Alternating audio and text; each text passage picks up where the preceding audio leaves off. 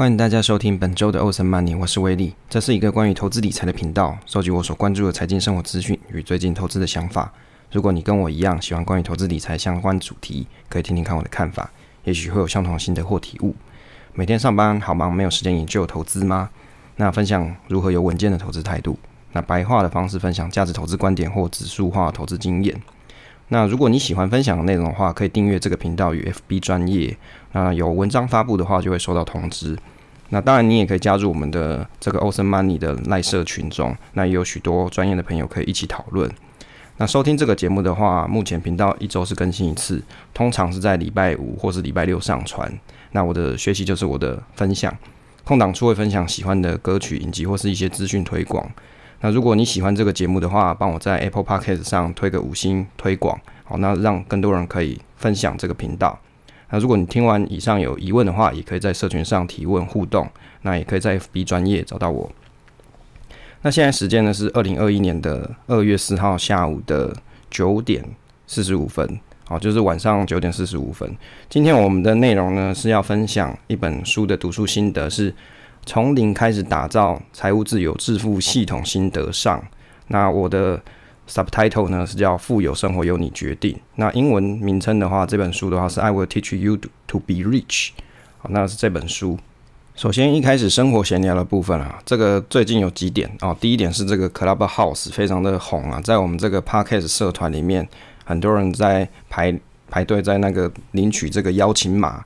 那当然，因为身为安卓边缘人的我是没有机会可以参与啦。害我一度有这个冲动想去买一只 Apple 手机，可是看了一下这个 Apple 手机，比如说十一好了，也要将近快两万块。那如果买十二，那就更多钱啦。这个小小资的我，可能还暂时没有这么多预算可以买，而且我手机还好好的，所以可能要等以后这个 Clubhouse 有出 Android 版的时候，也许就可以用这个软体跟大家开一个线上的听友会之类的。好，第二个就是最近我哎这一集我们有做这个过年串联活动，那主要就是我有成立一个叫做 Podcast 爱好者社团，那你也可以在 FB 上找到这个社团。那在这个社团，我们有一个赖群组，那大家可以啊参加到这个社团里面，跟这些就是各种不同节目的这个创作者一起互动。那目前呢，这一集我们有一个串联活动，就是让他们可以介绍自己，以及讲过年的这个贺词，送给我们 Ocean Money 的听众们。好，就是祝福大家这个，因为要新年了嘛，那希望新的一年，好大家都可以财源广进，投资发大财。好了，第三个呢是。啊，因为我们今天分享是一本书，那这本书我们会啊，这本书如果我读完的话，我会把这本书送给我们的听友。那这个抽奖方式原则上就是在这一集跟下一集的结尾的时候，节目结尾的时候，我会提一个这个提问。那大家可以到 Apple Podcast 上把这两个题目，这两集的各一题的题目的答案呢，你自己心目中的答案，这没有绝对答案，写到我们的 Apple Podcast。的留言区，那当然，如果你曾经已经留言过也没关系，我记得他会再浮上来，那我就会看到你，那我依据你所填写的时间，那我会做个小纸条，我自己想法是这样，就做个小纸条，然后依时间排列，然后就是用小纸条抽选，就是幸运的听众。那除了这本书以外，我还会给再放个小礼物跟一个小卡片给各位，那也谢谢大家长期以来的支持。那第四个呢？开头呢？今天我们开头有推广一个 podcast，那这个 podcast 也是在我的 podcast 爱好者社团里面认识的。那它的题目名称呢叫做“大舌头彩色的舌头交流”。那当然，它也有录我们今天的这个过年串联活动。我讲一下说它的节目内容：彩虹同志的大舌头生活，同志媳妇小三家庭出身，家女的孩子各种负面标签于一身的主持人。也能正向顺利的活到现在，并结交各类朋友，跟各式各样的朋友们聊天，谈谈生活所遇到的怪事怪人，也分享着各个行业中所接触到的事物。主持人怎么看待呢？看着电影，生活中同志伴侣约会遇到怎样的状况呢？快来听听大舌头聊天吧！我会陪着你度过漫长的日子，疗愈你的心灵。那也欢迎有兴趣的朋友可以去听听他的频道哦。开始今天我们的主题内容，今天要跟大家做读书心得分享。那这本书呢是叫做《从零开始打造财务自由的致富系统》，畅销十年经典系统理财法，教你变成有钱人。那英文的书名是叫做《I Will Teach You to Be Rich》。那我的 subtitle 呢是定义叫做“富有生活由你决定”。这个作者他叫做拉米特·赛提，印度裔的美籍创业家。那毕业于斯坦福大学。那他呢有成立了一个 YouTube 频道，叫做 “I Will Teach You to Be Rich”，大概有十九万名的粉丝。那我会阅读这本书的原因哦，跟这本书的一些渊源。严格说起来，这本书我在十年前就已经看过了。这次是因为彩石文化出版社的证书推广，所以有机会再看了十年后的这个修订版。二零零三年的时候啊，三月是这本书的出版，当时还是在这个市场经济衰退期的时候发行的。当年的我其实刚毕业不久，才要入职场上班。这本书啊，有很多关于金钱规划的方式，给当时的我有很多的启发。例如说，像是现金流规划啊，如何轻松的安排金钱为自己做事，让金钱为自己赚钱的一些方式。当然，这些精彩的内容，大家可以去买这本书来看。那这边我只会针对我看到的一些重点跟体悟做心得分享。那因为节目时间的篇幅关系啊，这个读书心得会分成上下两篇做分享。那也会有文稿给大家做阅读。为什么这个作者要改新版的书呢？这个新版跟旧版有什么差别？我觉得这个作者还蛮可爱的，因为他提到说，因为当年的书上啊，他有写到哦，银行利率二点五 percent 到五 percent 左右。但后来的银行利率啊变成了零点五 percent，结果过去十年内啊，每天都有二十封信写来骂他说：“你说好这个五 percent 的利率在哪里啊？”那看到这一段我都快笑死了。这个美国人真的不知道银行利率会随政府的调整而改变吗？应该不至于吧。所以作者在改版后啊，就把这个银行的利率拿掉了。所以啊，不要写死比较好。另外，这个作者提到说，当年没有机器人投资顾问这些服务，但是目前有了。还有，因为作者他结婚了，哦，就脱离单身狗了，所以他对于这个金钱的观点跟看法就有所不同。那也会分享在这这个婚前协议的一些想法，在这本书里面比较特别的部分呢，还有新增了如何处理人际关系跟金钱的新题材。最重要的是，他添增了许多读者的一些精彩故事。其实我自己也很喜欢这个读者跟听众分享他们的故事给我，也是听节目中。或是我写的一些啊文章的某段话有所启发，跑来跟我说他们很有收获，这样我也会觉得很开心。也许我的一些经验分享可以改变大家一些对于投资或是理财的看法或观点，那感觉大家可以一起成长很好。那也许我这样子就可以开心好几天了，也当当然蛮谢谢大家的持续的支持与关注。这个理财方式其实跟这个饮食的控制有点类似，这一段我觉得作者他描述的很贴切。通常一般人对于金钱呢，不是忽视金钱，就是感到内疚。比较执着的一些人呢，还会执执迷在一些枝微末节，而不是啊想好了计划才行动。就好像有些朋友啊，他想要减脂瘦身，但是总是对饮食不做控制，只有想要，但是没有确实的制定计划与执行啊，自然这个结果就不如预期啊，瘦不下来反而更胖啦。大家如果想要减脂瘦身，应该要怎么做啊？其实我也很常常听到朋友说要开始好好努力存钱，但是多数的朋友啊，只想说我要存钱理财这个念头啊，但是他没有列出具体的作为，我觉得有些可惜。因此我在我的部落格中有设计关于啊一篇文章，叫做《上班族的现金流规划表》，可以透过简单的试算做理财的动作。这个财务规划地图啊，当年我也是看了这个作者的书之后，才开始了解到这个如何清晰跟明确的将不同的。这个现金流做分开，并且使用银行的自动转账方式，将账务可以自动的去做划分，让每笔的金流都有目的性，那你就不会乱用啦。那在我另外一篇文章是叫做《银行的现金流规划与现金流安排》啊，现金安排的这篇文章中呢，有更具体的将不同的账户列出，那这个具体的现金流的设计方式，可以节省大家的理财时间。也可以有更好的规划。那当年的我也是一番摸索跟阅读作者的书上的一些内容，所把它写出来的。这个理财为什么很困难啊？这一段我觉得啦，作者有提到的一些内容，是他觉得对大家理财来说是困难之处啊。第一个是过多的这个理财资讯，第二个是仇富被害者情绪，第三个就是怪别怪别人啊，就是怪罪他人。这个过多理财资讯啊，现代人每个人啊都有好多的这个财经投资新闻在手，可能也会买基金、ETF、股票，甚至有些朋友还会跟这个投顾老师的单啊。其实这个投资太多资讯，反而会导致不知道怎么开始入手。最好的方式啊，其实就是化繁为简，先选一种金融工具开始了解开始啊，在投入金钱时啊，也可以做模拟与回测的方式去判断这个金融工具。到底是不是适合自己？然后呢，尽量将过多的市场新闻杂讯略过啦。对于有价值的东西啊，你要可以抱得住。这个投资越简单越好，才能有持久的成果。例如，有很多人会投长期投资这个台湾的零零五零跟零零六九二，真的这个市场的一些新闻啊，比比如说今天涨两百点，明天又跌一百点，某某外资又出货等，这些新闻真的对你投资决策有帮助吗？例如这样的新闻啊，你就可以略过了，舍弃才能将注意力集中在你专注的事物上啊。再来呢是这个仇富的被害者情绪，就是作者他认为说为什么会啊理财很困难的一点，这仇富者被害者情绪啊，这个心态其实很常见，有很多年轻人啊会认为自己的薪水已经很少了，更不用讲说理财或是投资，但事实上啊可能。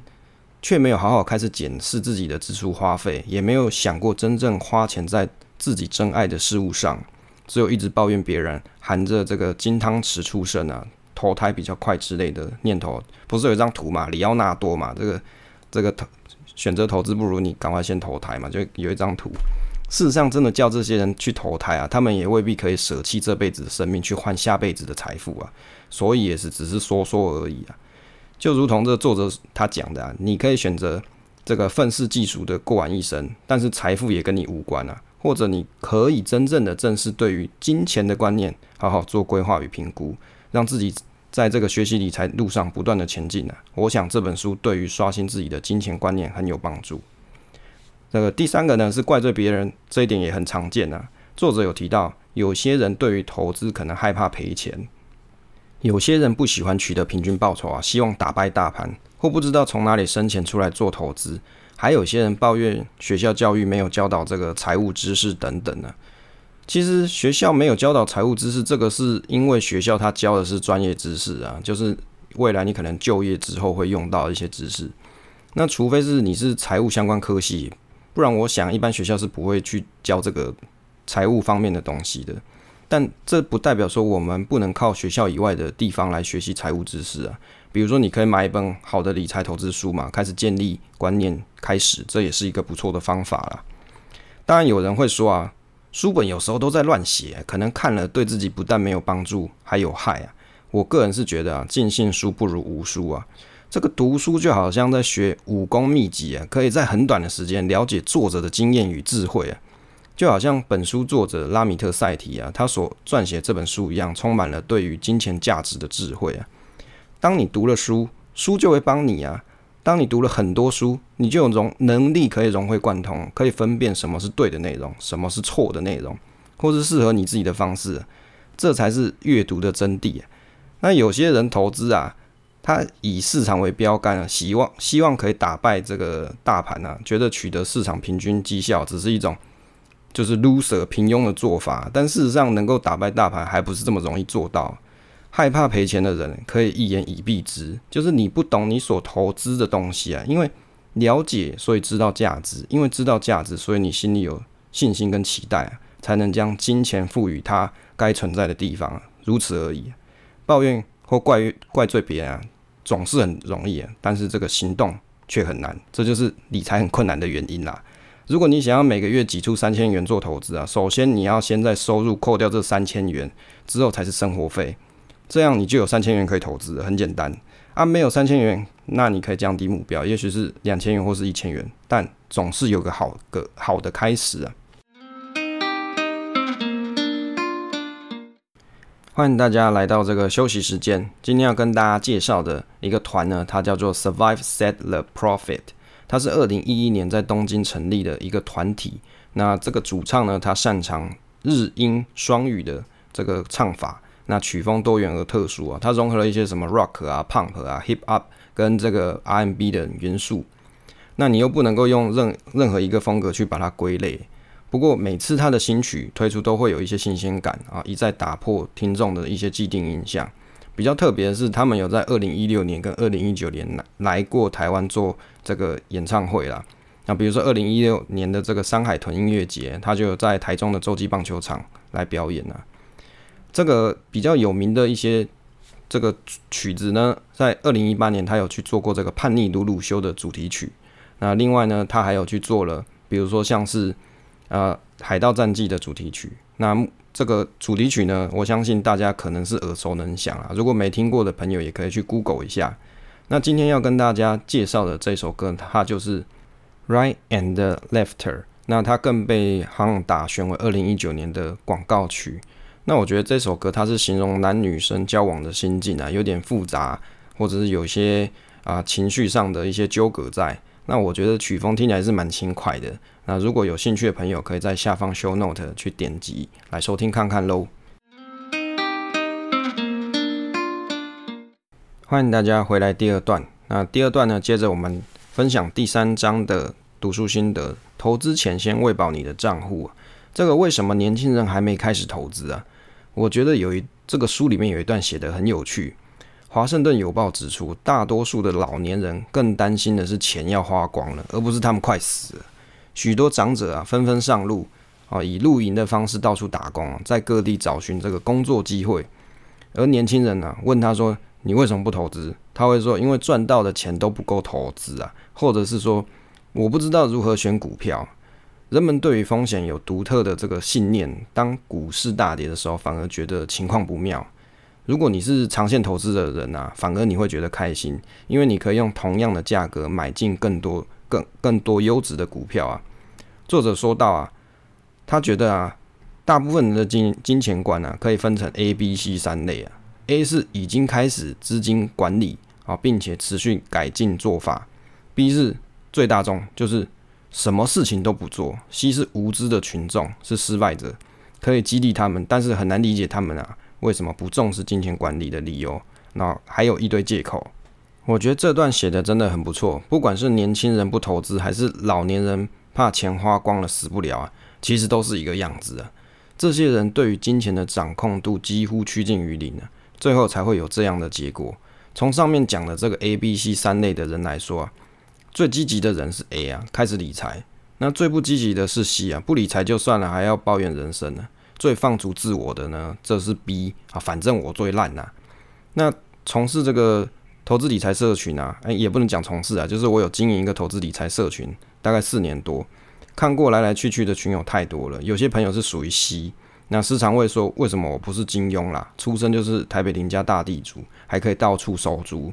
也有的朋友他是说他不懂得理财，想要进来学习一下，但大多数会进来的。这个群友多半是 A，好积极的想要了解如何控制金钱，让钱为我们做事，能够透过增加对于金钱的掌控度啊，来帮助自己的人生啊。先不要提啊赚更多钱了，至少先不会赔钱了，进而让钱可以让你赚更多的钱了。事实上啊，有些群友啊，他在投资理财的过程中啊，真的有被诈骗的案例发生过。透过群组的互相交流，可以增进财商，避免赔钱。当然，也有很多朋友已经开始实施 FIRE 理财族生活。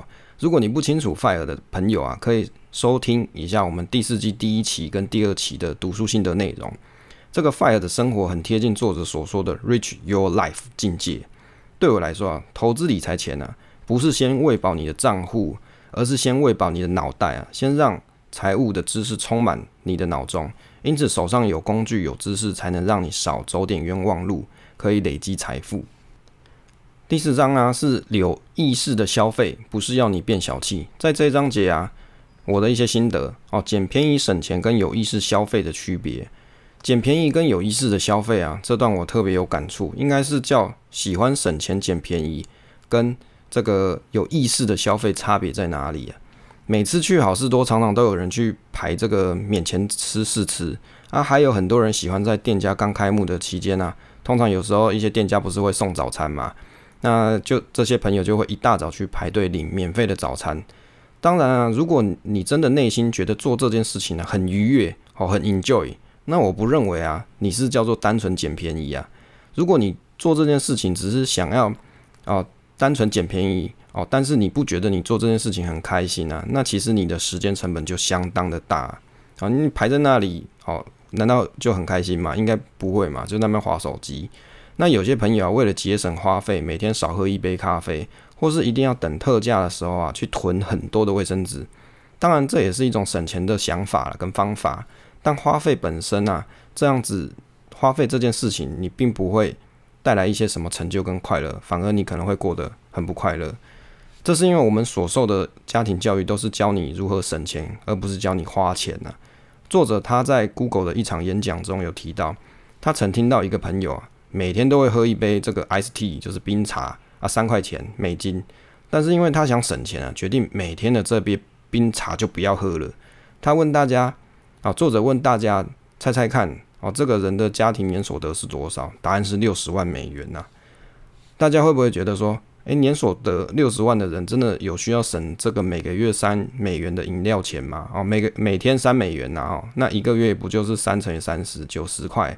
那其实，如果你每天喝这杯冰茶，会很开心的过一天哦。比如说，精神抖擞的在那边上班，非常 enjoy 你的生活。那想喝你就喝吧，真的不用斤斤计较在这一点钱身上。富有的生活是什么？最常见的答案有：第一个是舒服啦，啊，第二个是人生多了选项啊，自由的选项；第三个是觉得幸福；第四个是平衡呐，啊，第五个是生活没压力。那有人会说啊，得到自由可以做我想做的事情；也有人会说啊，希望可以得到一百万美元就是富有人生。那还有人是说，想要还清债务就是他的富有人生了。如这个作者他在演讲中有说到，其实九十五趴的人会这样回答这些答案，这是因为他没有真正想要想过自己要做些什么。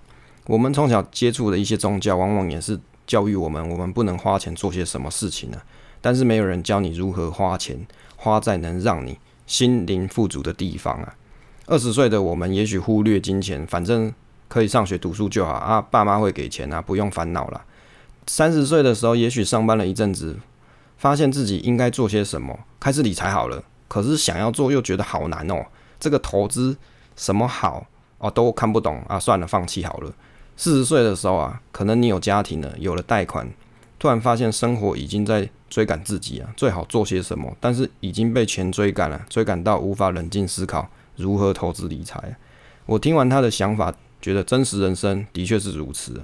作者提倡这个 “rich your life” 的含义啊，是在于你热爱某些事物，那你就努力把这个钱花在这些事情上。但是其他不重要的项目啊，你就可以尽情的砍掉预算。他有一个很好的问题啊。你前两个花钱买的东西啊，你觉得可以让你开心多久？几个星期吗？还是几天呢？我前两个买的东西啊，哦，是一堆饮料啦，我应该可以开心三天左右，因为三天后就喝完了嘛。那这个作者他提到，人们喜欢追寻金钱，但是没有明白钱只是一个附属品。他讲了一个小故事，我觉得很有意思啊。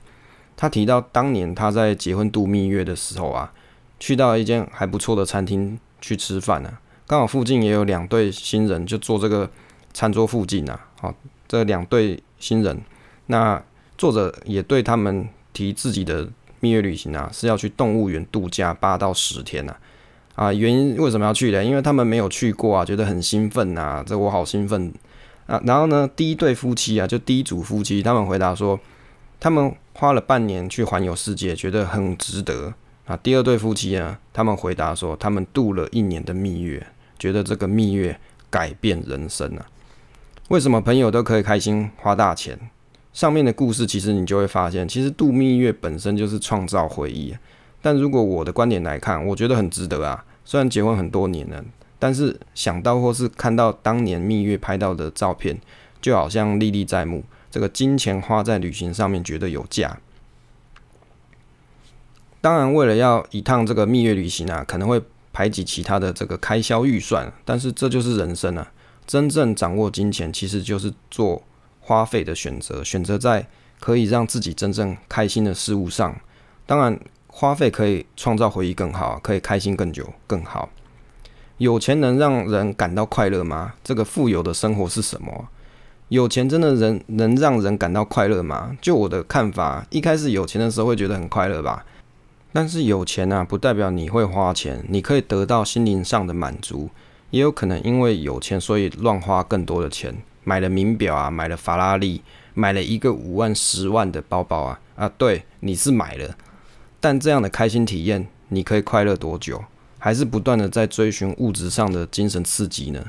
其实用花费来满足开心啊，没办法持续太久，只有短期的一段时间，看到那个昂贵的精品。会感到愉悦啊，久了就自动麻痹了。你只会想要哦，我想要那个贵贵酷酷的东西，但是你拿到了，过阵子你可能就丢旁边了。让我真正感受到这个花钱的精髓，是在于我只选择真的让我觉得非常有价，而且可以开心很久的事情上。至于不是我追寻的目标，那我会考虑尽量降低支出。例如一段创造回忆的旅行呢，我就觉得挺不错的啊。也许只是国内走走，也不是非常昂贵。那有一次就去台南逛逛啊，看了当地的这个日式建筑，吃了当地的小吃啊，到现在还是觉得很值得这些花费啊。当然也没有很贵啦。为了这个热爱的目标啊，去花钱啊，其他的项目能省则省。这样的情况在生命变多了哦，在你的生命中变多了，你是不是会发现生命中只有花费最多在重要的事情事物上，你活的就会开心呢？因为上一次看这本书是十年前了，我忘了做的作者讲的这个重点。有有时候我我看一些这个朋友啊，他们家庭负担其实好重，就是有两三个小朋友啊，我总觉得他们的生活品质一定下降不少。但是我却忘了，父母花费在小朋友身上，那不就是他们这辈子最重要的回忆吗？所以相当符合心灵富足的定义啊。接下来一个互动题啊，大家喜欢花钱在什么上面呢？为什么？那这个题目呢，也是今日抽书活动的这个第一个问题。那第二道问题会在下一期节目公布哈。那大家喜欢花钱在什么上面？为什么？这个我们在这个 Awesome Money 的社群里面有跟大家做讨论啊。那跟大家分享一下大家的一些想法。这个玲玲是说，啊，零食啊、美食、疗愈心灵这些，他喜欢花费在这些。还有一个朋友是 O B B。那他觉得是可以去做自助旅行，看更多的世界啊，是一种新的花花费啦。那依依呢，他是讲说，在城市之间的旅行啊，吃跟玩最舒压。那不想花，但是还是要花的，就是保养跟按摩啊，还有一些什么保健食品啊。其实这个按摩我也蛮喜欢的，我觉得每次花个比如说一千二啊，就好像活在天堂，然后按摩还睡死之类的。那生鱼片是讲说他。可以睡车上，不睡饭店，但是就是必须要吃到好吃的食物。诶，这是不是很符合这本书的主旨？就是心灵富足嘛。你你花在食物的上面，比起你去居住这件事情来的重要，就是有一个取舍在。那小鹿呢是说买衣服啊，保养品。那每次穿到这个衣服啊，新衣服，他就觉得很开心，而且会穿到不能再穿啊。但是他现在觉得不能买太多衣服，因为太多已已经太多衣服了，他想要。改成存钱买股啊，其实我觉得这也挺好，就是你你人生不同的时期，你会有想要完成的事情。那当然衣服已经太多，当然就不用一直在买了。那社群中的小鱼大呢，他是想要买这个表啊跟房啊，因为他觉得会升值的东西对他来说，他会觉得很开心。那社群中的这个右大大呢，他是会买这个模型跟书，他觉得最开心。而且很简，而且他很特别，就是他书他都会用包膜机把它。包起来，就是看完的时候会包起来，然后再放到书架上。我觉得这好特别，就是好像永远都那本书都是崭新的那种感觉。那菲菲利克斯大大呢？群上菲利克斯大大，他是讲说他会买公仔啊。那他有提到说，其实到了一个年纪啊，只有创造可以带来真正的开心，消费的开心都不会持续这么久。我觉得这是蛮正确的。那群上的路易斯是说啊。冲演唱会，然后喊到烧声超爽，或是听演奏啊、看音乐，拒绝自己被充电。那我觉得，因为我也蛮喜欢看这个 live house，就有时候一些 live live house 从日本会来嘛，那就会去听。我觉得这种 live house 是真的是一个蛮好创造回忆的机会，虽然每次门票也是好多钱啊，不过就是无价嘛。那以上就是今天的这个读书心得。你呢？你喜欢花钱在什么上面呢？为什么？可以在下一期听完节目的时候，一起到 Apple Podcast 上留言。那我们就会去选出一位听众，然后赠送这本书以及我个人的小礼物给大家。今日这个 Q&A 互动的部分啊，好，就选一题就好。那在群上呢，贾斯汀大大他有询问一个问题，就是定期定额零零六九二外啊，对于像零零六二零八或是零零五零，是不是定期定额就好？会不会这样买啊？是多此一举啊？这个问题我觉得非常好，因为有很多人有可能有类似的问题。零零六二零八跟零零五零呢，基本上它只差在内扣费用，还有在于说它的成交量。那你如果是长期持有的人，我相信内扣费用可能是优于成交量这件事情啊。当然，如果你在大跌的时候或是大涨的时候，你非常想要急着卖掉或是买进的话，那当然成交量就对你非常重要啦。所以这也是取决你自己的做法。不过就我个人认为啊，这两个你择一买就好。那当然，因为目前已经如果已经有买零零六九二了，那原则上我就会觉得零零六二零八跟零零五零，其实你就可以不用买，反正这个资金你可以改成买其他的项目哦，比如说你可以去买类似像美国的一些股票啊、ETF 啊，这些也挺好的。为什么？因为就资产配置的角度来说啊，你通通都买台湾的这些公司，也许对你的资产配置来说啊，就是你是。等于等于是你大部分都放在台湾身上了。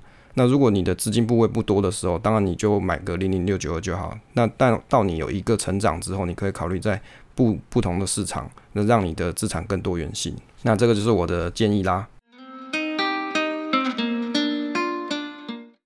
接下来就是春节串联活动啦。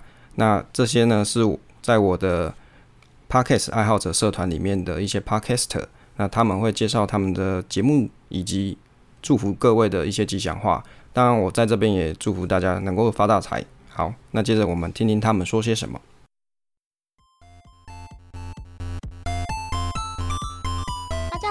捕捉野生的李欧娜，我是阿亮。捕捉野生的李欧娜这个 podcast 在干嘛呢？基本上就是讲我跟阿亮踏上野生动物寻找之旅的一个 podcast。早上叫我们起床的是。不是梦想，也不是闹钟，也不是，都不是，也是立恒，是立恒，力力是牡蛎的力，嗯哼，它恒是一个行走的行，右边一个鸟字旁，它是一种水鸟，它就听起来就是要吃牡蛎的水鸟，对对对对，就是你可以想象，就是它是它多大？多大？你你一般人你可以把它想象成是其实你在旅途的过程当中，身边有很多野生动物正等待着你跟它巧遇哦。我们已经遇到什么了？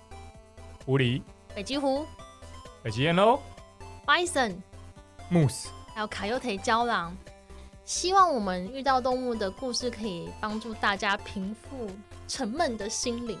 如果你喜欢我们的节目的话，记得上网搜寻“捕捉野生的李欧娜”。祝大家牛年行大运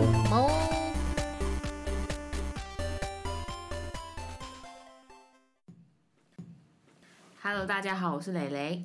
我是尖尖，我们是最近才刚成立的节目，然后我们这个节目频道主要是要分享一些生活大小事，还有一些食物的咔吱咔吱声，欢迎大家来听我们的频道，让食欲疗愈你，疗愈我。嗯，然后我们在这里要祝大家，呃，刚刚是说什么？莫哦，莫欢莫乐。Covid nineteen，迈过来，say goodbye 啦！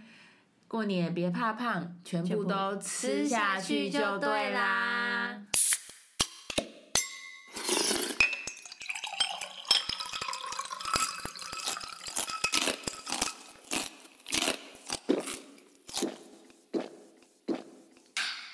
吃下去就对了。这里是最甜的 Podcast。大家好，我是依依恋不舍主持人依依。日子是不是已经过得够苦啦？我们就不要吃苦瓜，多来点甜甜的糖多好啊！收听我主持的暖心节目，跟生活的苦道别吧，分享给你我更多有爱的甜蜜故事，让你牙疼哦。节目分成两个部分，来点糖跟声音日记。来点糖呢，会推荐我心目中温暖的故事，周一或是周五早上七点更新。声音日记呢，会有很多一一的碎碎念，天天都陪伴着你哟。最后呢，祝大家 Happy New Year，扭转乾坤，牛牛牛，健健康康，福星高照，牛年行大运。咚咚锵，咚咚锵，咚咚锵，咚锵咚锵。我是餐桌上的 Samantha，也是懒人妈妈说故事的懒人妈妈。祝大家新年快乐，扭转乾坤，呃，牛年行大运，还有什么牛牛牛么？大家好，我是大舌头的玉竹。新的一年还在工作的人辛苦喽，祝你们钱包满满，财源滚滚来。还在开车、骑车通勤的朋友，牛报平安。也祝其他创作者朋友们目无全牛，创意无限。让我们一起送走去年，扭转乾坤，暑气全消。